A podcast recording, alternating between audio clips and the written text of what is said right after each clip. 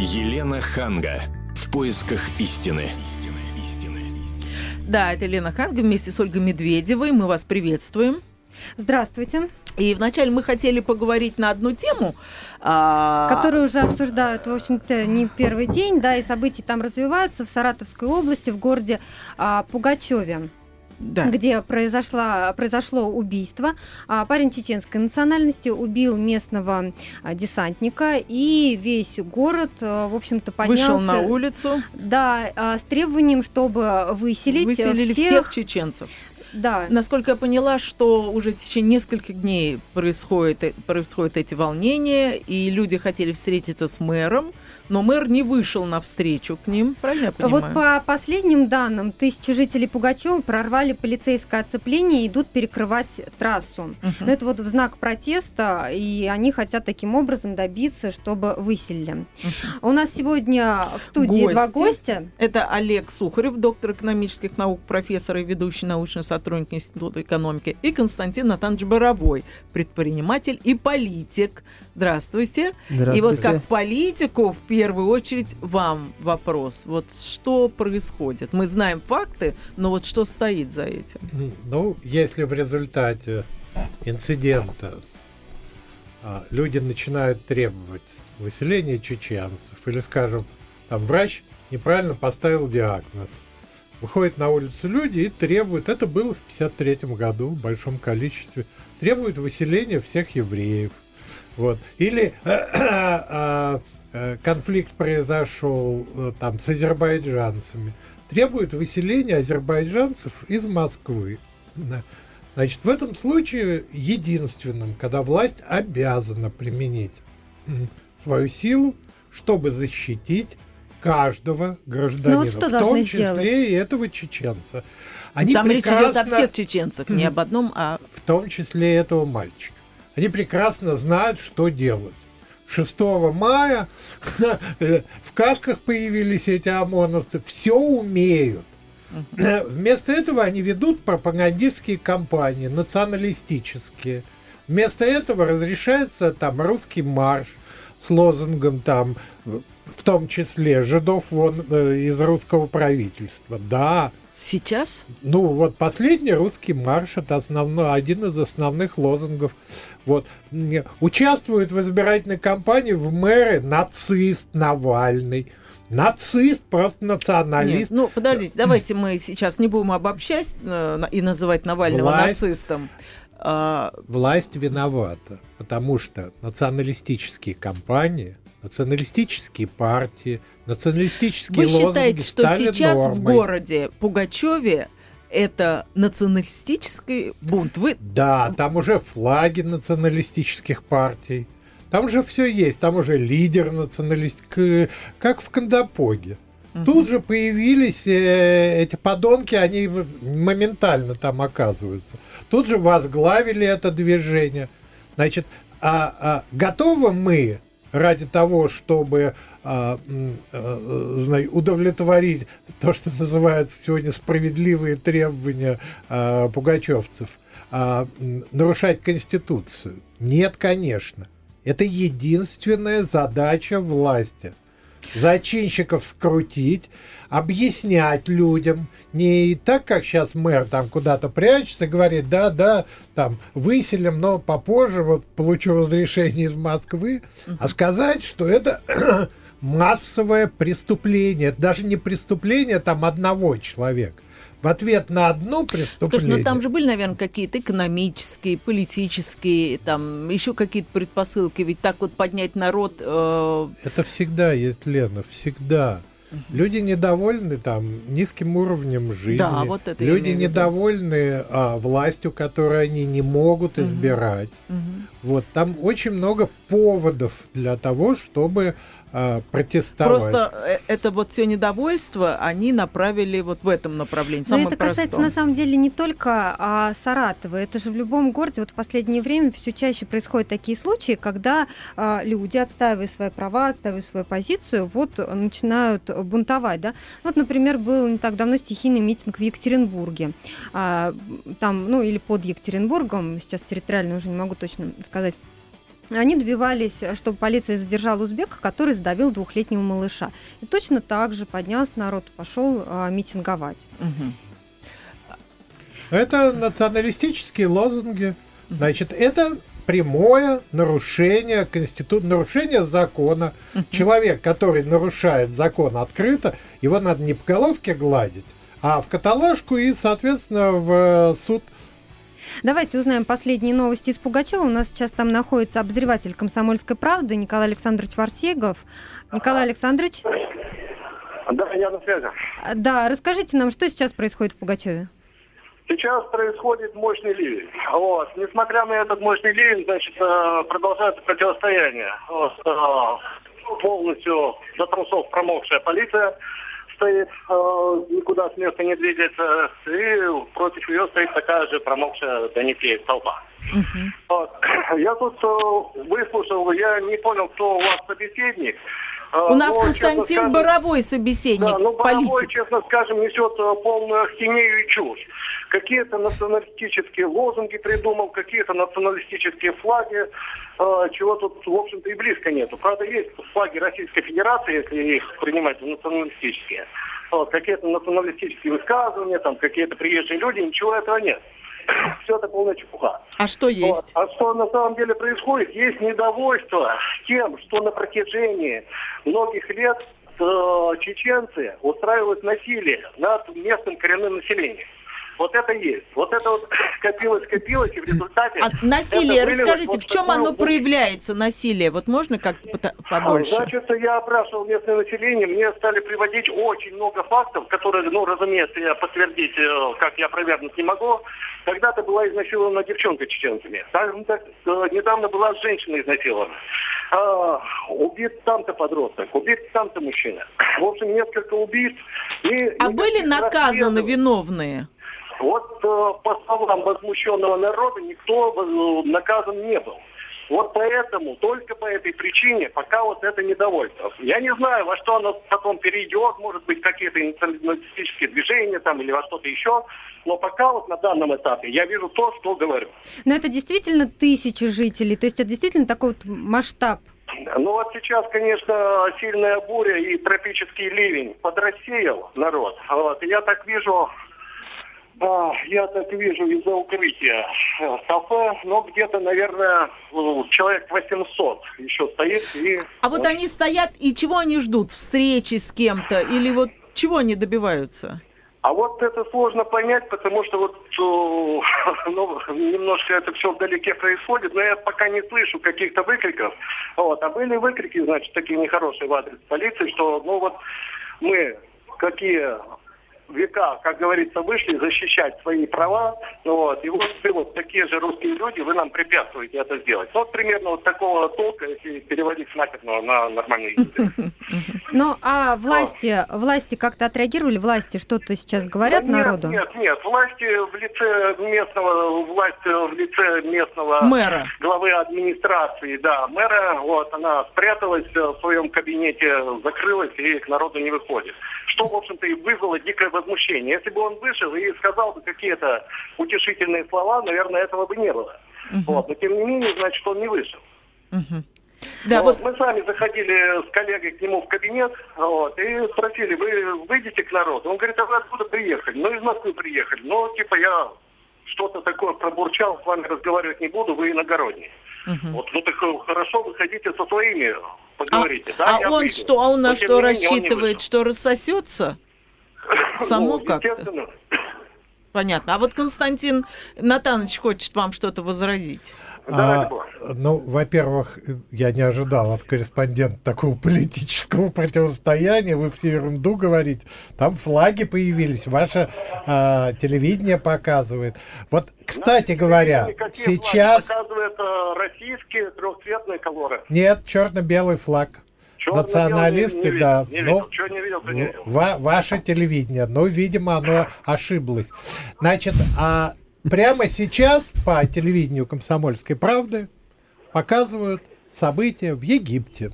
Да. Значит, а, а, мусульманская страна, где мусульманская партия защищает президента, выходит на улицу и требует, значит, нарушения закона Выходят военные, используют слезоточивый газ, арестовывают лидеров в мусульманской стране, мусульманская партия, и все решается. В России ваш корреспондент, значит, очень точно процитировал Значит, это националисты, которые обращаются к милиции. Наверняка там есть проблемы с коррупцией в милиции. Может быть, это там ну, дополнительный повод. Но вот это вот там мы русские люди, давайте вместе против чеченцев – а, да никто, а, никто три года тюрьмы, три года. Я вас, по-моему, не перебивал, повторю. уважаемый независимый а, да, корреспондент. Хорошо, слушай, Да, да, да. да. Ну, Значит, а. любой, любой националистический призыв, противоречащий Конституции, суд и соответствующее наказание. И все. Они прекрасно умеют бороться с э, э, теми, кто их не нравится. По-видимому, власти сегодня нужны вот такого рода националистические Плески. выступления. Да. Значит, в момент, когда они поймут, что это а, опасно, и это произойдет и в Москве, и в других городах, и это станет правилом, значит, будет уже поздно. Я что-то ничего не пойму, ничего себе я это, вмешаюсь, кстати. А, Говорите. Какой власти, какие националистические выступления? Власти здесь нету. Власть э, в лице полиции, но исполняющая такая власть, которая сама, сама не знает, что делать. И дали указание перекрыть движение толпы, она это исполняет. Николай Александрович, спасибо вам большое а, за то, что вы вышли к нам на связь. Это был Николай Варсегов, обозреватель «Комсомольской правды». Мы сейчас прервемся на небольшую рекламу. Я напомню, телефон прямого эфира 8 800 200 ровно 9702. После рекламной паузы мы с Еленой к нашей непосредственной, ранее озвученной, проанонсированной а, теме подойдем. А... а события в Пугачеве мы за ними следим. И в 10 часов вечера а, по Москве Будет специальный выпуск, не пропустите. Елена Ханга. В поисках истины. Еще раз здравствуйте, я Елена Ханга вместе с Ольгой Медведевой. Здравствуйте. Еще Предлагаю раз. вам сегодня поговорить на тему «Вы согласны с тем, что россияне мало трудятся, но много зарабатывают. Дело в том, что каждый год Всемирный банк пересматривает рейтинги государств по уровню национального дохода на душу населения. И вот сенсация нынешнего рейтинга – это довольно высокое место а, России. Нам дали статус государства с высоким уровнем дохода. Угу. То есть до этого Россию 10 лет относили к категории а, с так называемыми доходами выше среднего. А, при этом надо заметить, что производительность труда у нас, ну, мягко скажем, Ниже так себе. Среднего. Так себе, да. Россияне работают меньше, чем граждане развитых стран, но потребляют уже почти столько же. Поэтому мы и задаем вопрос нашим слушателям, согласны ли вы с тем, что россияне мало трудятся, но много зарабатывают? Телефон прямого эфира 8 800 200 ровно 9702. А поговорить на эту тему мы пригласили гостей наших. Это Олег Сергеевич Сухарев, доктор экономических наук, профессор, ведущий научный сотрудник Института экономики, и Константин Натанович Боровой, предприниматель и политик. Прежде чем мы зададим вопрос нашим гостям, я хотела бы еще объявить телефоны для голосования. Вопрос остается тем же. То есть согласны ли вы с тем, что россияне мало трудятся, но много зарабатывают? И если вы согласны, то звоните по телефону 637 65 19. Если не согласны, 637 65 20. Код Москвы 495. А теперь вопрос доктору экономических наук. Олег Сергеевич, вы как, согласны с тем, что россияне мало трудятся, но много зарабатывают? Знаете, я не согласен. И, и я скажу почему. Дело в том, что э, если производительность низка, это не значит, что они мало трудятся. Вот. И второй момент, это не значит, что много зарабатывают. Я вот приведу не, но некоторые... есть факты, что... Ну, факты есть, да. Но вот смотрите, какие факты. Вот Норвегия трудится на 14 дней меньше в год, чем Россия имеет... У них нет таких длинных майских праздников. И новогодних. Но все равно на 14 дней почему-то меньше. Это Росстат дает такие данные. Э, в год э, Норвегия трудится меньше на 14 дней, я выписал. Э, производительность труда в 4 раза выше, чем в России. Это как получается? Ну вот, вот так это, это получается. Значит, э, за 2011 э, год производительность труда в странах семерки возросла на полтора процента. Российская производительность труда составляет примерно 30-35% от производительности труда в США. Mm. Кстати говоря, э, проблемой производительности озабочен наш президент – и бывший министр экономического развития Белоусов. Выступал он в марте-апреле Белоусов и обозначил такую тему, что реальная заработная плата растет быстрее производительности труда – и это представляет опасность для российской экономики. А Путин потребовал, я вот цитирую из его выступления, увеличить производительность труда в Российской Федерации к 2018 году в полтора раза. Ну ладно, что вы Но... нам великих цитируете? У вас-то есть свое мнение? У меня есть свое мнение, и оно такое. Дело в том, что действительно э, производительность труда у нас крайне низка. Так, чем объясняете? А, объяснение очень длинная будет. Если коротко, э, мы отставали по этому показателю всегда. Но за последние 20 лет особенно серьезно э, усилили это отставание. А, отставание, да. И связано это с потерей фондов, технологий. Хорошо, но при этом зарплата-то растет. А реальная заработная плата действительно... А как это э, сочетается? Возросла. Но вы понимаете, в чем дело? Производительность труда такой э, показатель, что у вас, если реальная заработная плата возрастет, и при этом возрастет безработица, что также наблюдалось, то производительность э, труда э, может даже увеличиться. Ну вот вы раз начали сравнивать нас с другими странами, давайте послушаем, кого Всемирный банк считает богатыми, а кого бедными. Всемирный банк делит все страны на четыре категории. С низким доходом менее 1035 долларов национального дохода на душу населения. С доходом ниже среднего 1036 4085 долларов. С доходом выше среднего 4086 12615 долларов. С высоким уровнем дохода выше 12616 долларов. Валовый национальный доход – это стоимость всех товаров и услуг, произведенных на территории страны, плюс доходы, полученные ее гражданами из-за рубежа, и минус доходы, вывезенные иностранцами за кордон. По последним данным, первое место в мировом рейтинге заняло княжество Монако. В пятерку вошли также Лихтенштейн, Бермуды, Норвегия и Швейцария. США оказались на 18 месте, Россия – на 73-м. В группу стран с низкими доходами вошли Киргизия, Молдавия, Таджикистан и Узбекистан. Казахстан. Константин Атанович Боровой, предприниматель и политик. Что скажете вы? А, ну, вот смотрите, вопрос, конечно, неверно сформулирован. А, значит, э, мало работают, но много зарабатывают. Работать можно много, но неэффективно. Но эффект, неэффективно. неэффективно там... Как там пел э, э, мерилом эффективности считается усталость? Э, есть анекдот, мне он больше нравится. Значит, приказ сержанта копать от казармы и до пятницы. Ну Понимаете? Вот. Значит, э, э, работают там, может быть, и много. Вот. Но эффективность этой работы низкая. Я думаю, правильнее было бы так сравнивать. Зарабатывают и получают.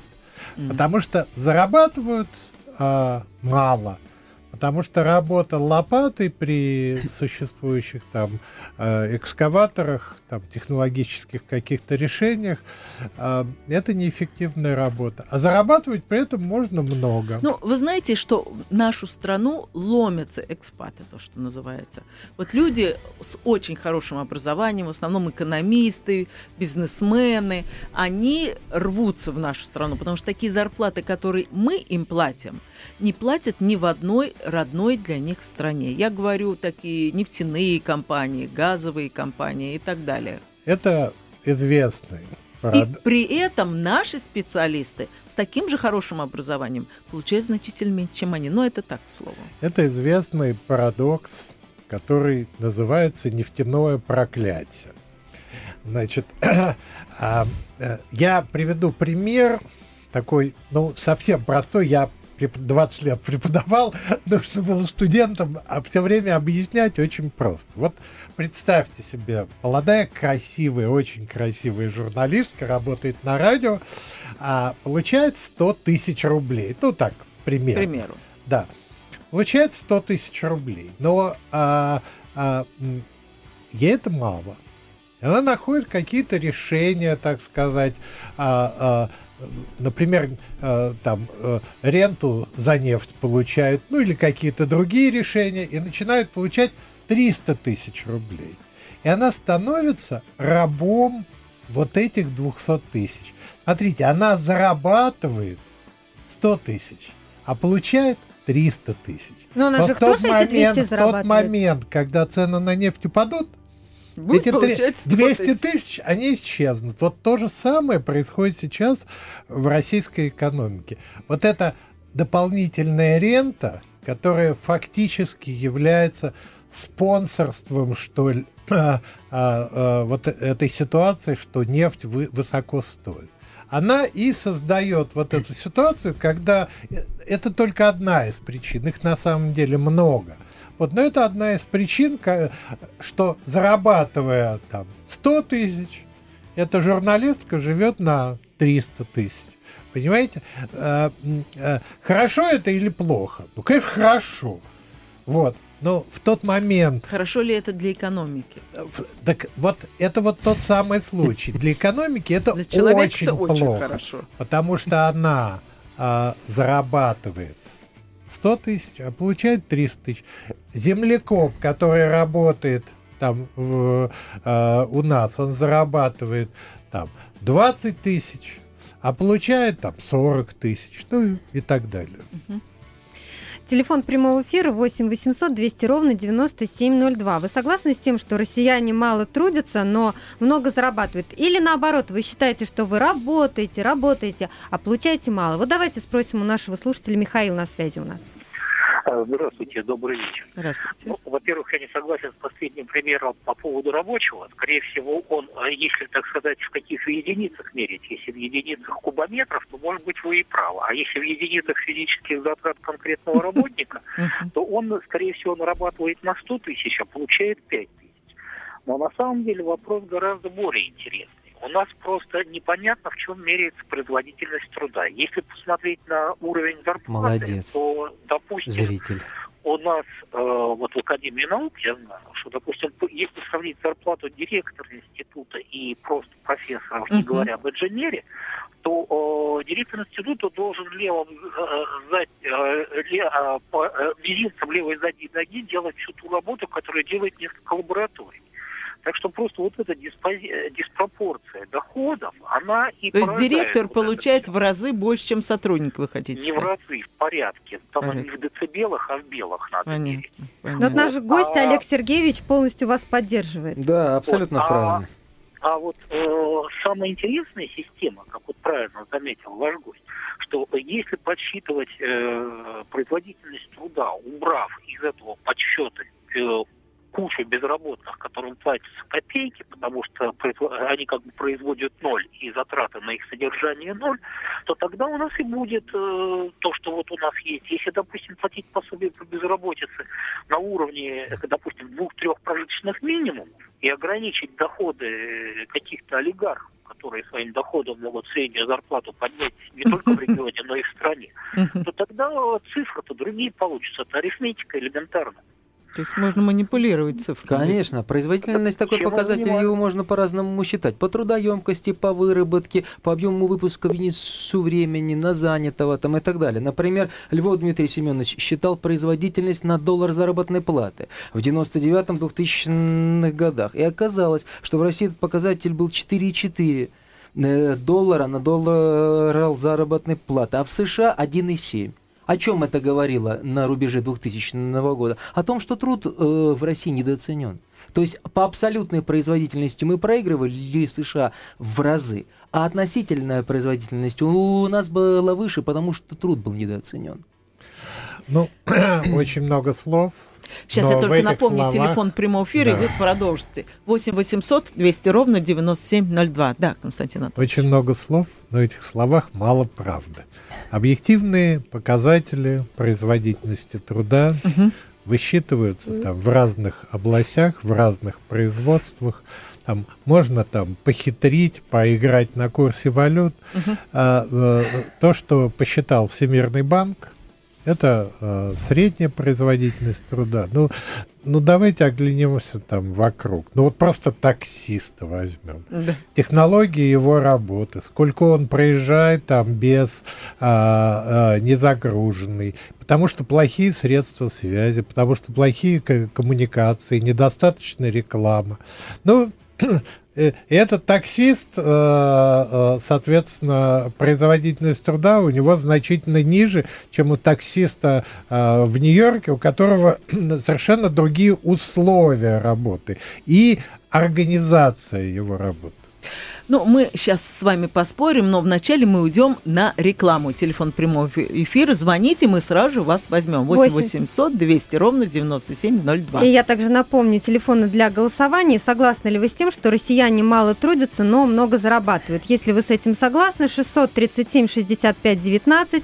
Если не согласны, 637 65 20. Код Москвы 495. Елена Ханга.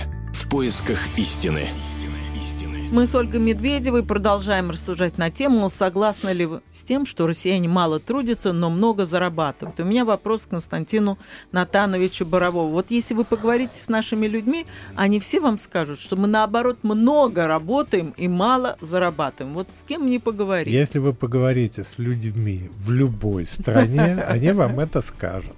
Я сегодня говорил с гражданином Соединенных Штатов, который проклинал э, налоговую систему. Это да, это их любимая тема. Который, который говорил, что жить невозможно. Угу. Там, налог, налогами Душит. забирают все просто. Угу. Живешь на, ну вот кредиты и последние деньги в кармане, там 10 долларов. Угу. Вот так.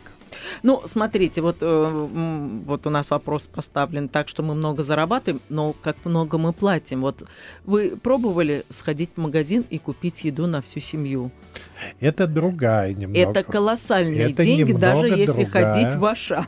Проблема. Значит, вот сегодня а, а, в том числе и этим инструментом решается вопрос стабильности общества.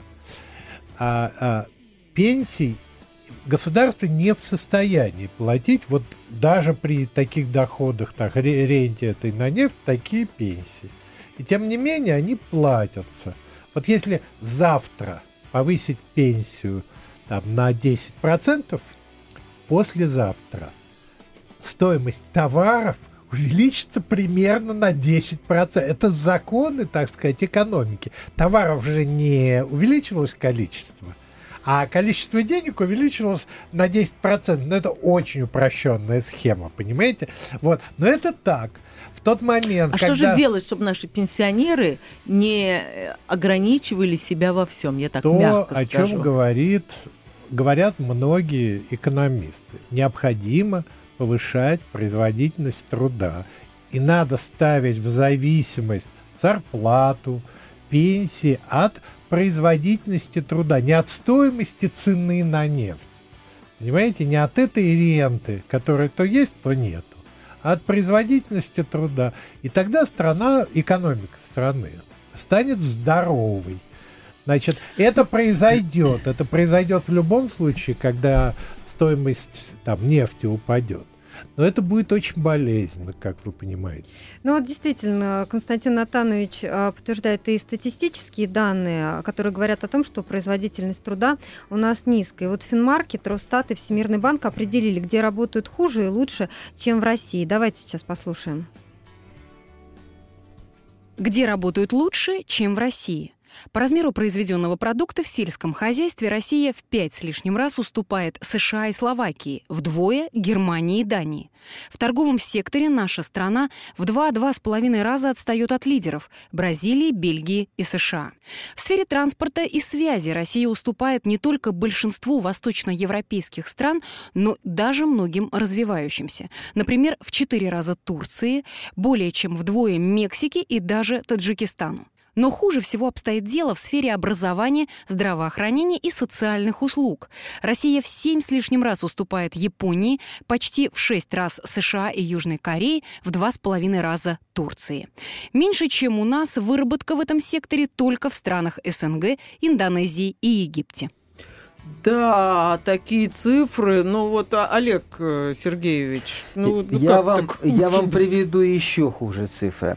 Значит, Куда же еще хуже? если вы э, по эффективности, если вы возьмете национальное богатство России, США, Японии и Германии и, э, значит, э, посчитаете коэффициент, продукт, который вы создаете, на единицу этого богатства. То есть сколько долларов вам позволяет э, создавать один доллар э, вашего богатства. Так вот, Россия с доллара богатства своего создает 0,6 доллара, угу. США 8 долларов, Япония 16 и Германия 7,3. В то время как на человека самая богатая страна Россия 695 тысяч долларов на человека, США 507, Япония 236, тысяч долларов на человека, а, а дает 16 долларов. Угу. То есть, по существу, самая бедная из названных четырех. И Германия 483 тысячи долларов. То есть мы неэффективны. Так. И поэтому, э, естественно, низкий уровень технологичности экономики по всем направлениям и не позволяет нам обеспечить высокую производительность. То есть мы работаем много, и бремя труда может быть, выс... и бремя труда может быть высоким. Но э, показатель производительности при этом будет низким. Это как вот обезьяну в цирке посадили, и она вот бьет по барабану. Вроде же бьет, да, вроде что-то делает, работает, да, да, вроде работает. А как трансформатор на холостом хозу, э, ходу, понимаете? Вот то же самое. У нас средняя зарплата по Росстату на конец 2012 года 26 690 рублей. Это невысокая заработная плата, это даже не тысяча долларов. Я напомню, телефон прямого эфира 8 800 200 ровно 9702. Вы еще успеете высказать свое мнение. Сейчас бы я хотела а, подвести результаты нашего голосования.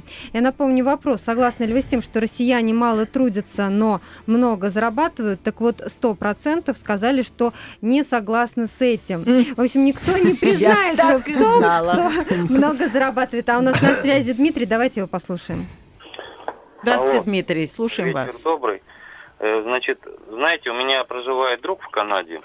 Он довольно-таки молодой человек.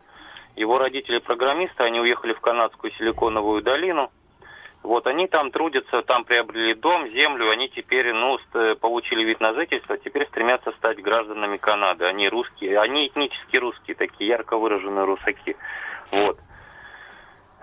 Значит, э, этот мой друг, он как-то показывал цены в их э, с помощью Э, скайпа и айфоном показывал цены в их магазинах, значит, в их закусочных, они в два раза ниже наших. Вот джинсы у них, Levi's американского производства, стоит 24 доллара, это первое. Гамбургер у них полтора доллара, это в пересчете на американский. Извините, у нас осталось всего одна минута. Вы можете э, суммировать все, что вы хотите сказать? Канад, ну, то, что у нас, во-первых, цены выше, чем у них, это раз. Да. Во-вторых, у нас зарплаты ниже в 5, в 3, в 4, в 5 раз ниже, чем у них. А производительность, если судить по строителям и охранникам, у нас точно такая же, как у них. Хорошо, спасибо большое, Константин Натанович. Хотите подвести итог? А, ну вот э, образование, значит, то, где мы очень сильно отстаем. И как это сочетать с низкой зарплатой? Так очень просто. Берем кафедру, значит, э, в Гарварде, читает курс профессор, никаких э, секретарш, никаких там угу. помощников, никаких да. дополнительных. Курс неудачный, пять человек курс закрывает, а здесь да. Да, низкая здесь зарплата, но 10 человек. Хорошо, и... хорошо, спасибо большое. Мы, к сожалению, должны уже закругляться, поскольку э, сейчас будут обсуждаться очень важные темы, связанные с событиями в Пугачеве, в Пугачеве. В области. Я благодарю всех, кто принял участие и кто нам позвонил. Всего вам доброго. Спасибо, удачи. до свидания. Елена Ханга. В поисках истины.